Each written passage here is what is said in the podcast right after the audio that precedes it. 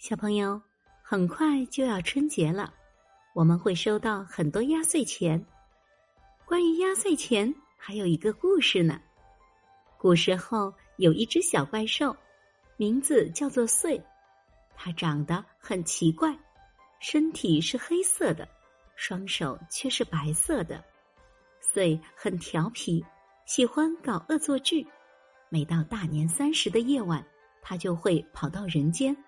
悄悄来到熟睡的孩子身边，伸出白白的手摸一下孩子的头，孩子会立刻被吓得哇哇大哭，遂哈哈大笑，幸灾乐祸的跑了。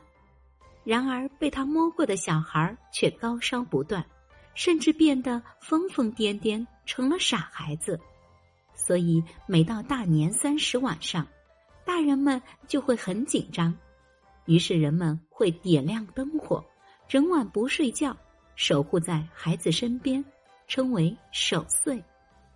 这可难不倒我，岁还是会想办法，趁大人们不注意，去摸孩子的头。相传在嘉兴府，有一对管姓的老夫妻，生下了一个大胖儿子，他们高兴极了，对这个孩子十分宠爱。到了大年三十晚上，老夫妻生怕岁来捣乱，就形影不离的陪在孩子身边。这个小孩坐在床上，拿起身边的红纸和八枚铜钱玩了起来。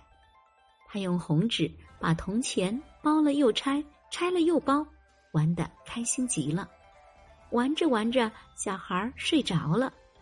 他手一松，红纸包着的八枚铜钱。掉在了枕头旁边，八枚铜钱七嘴八舌的说起话来。等岁一来，我就让他看看我们的厉害。就是就是，这回可不能让他得逞了。老夫妻一刻也不敢睡，点着烛火守在孩子身边。半夜一阵狂风刮来，吹开了房门，熄灭了烛光。遂趁机用白手去摸孩子的头，就在那一刹那，孩子的枕边竟然闪起了亮光。啊！遂吓了一大跳，立刻松手，叫了一声，逃跑了。孩子听到声音醒来，冲夫妻俩开心的笑。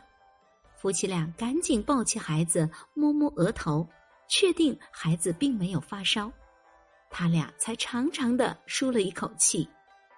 屋里的烛光重新亮了起来，红纸包着的八枚铜钱在烛光中闪烁。这时，八个仙子从八枚铜钱中离开，心满意足的飞走了。夫妻俩恍然大悟，原来是红纸包着的八枚铜钱把穗吓跑了。他们赶紧把这件事告诉了邻居，一传十，十传百。大家也会在年夜饭之后，将八枚铜钱包在红纸里，放在孩子的枕头边。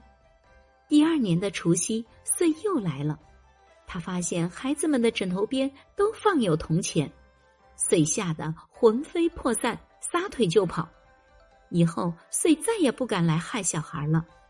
这八枚铜钱能帮助孩子吓跑岁，所以被称为压岁钱。因为“岁”和年岁的“岁”读音相同，渐渐的，人们就把它称为压岁钱了。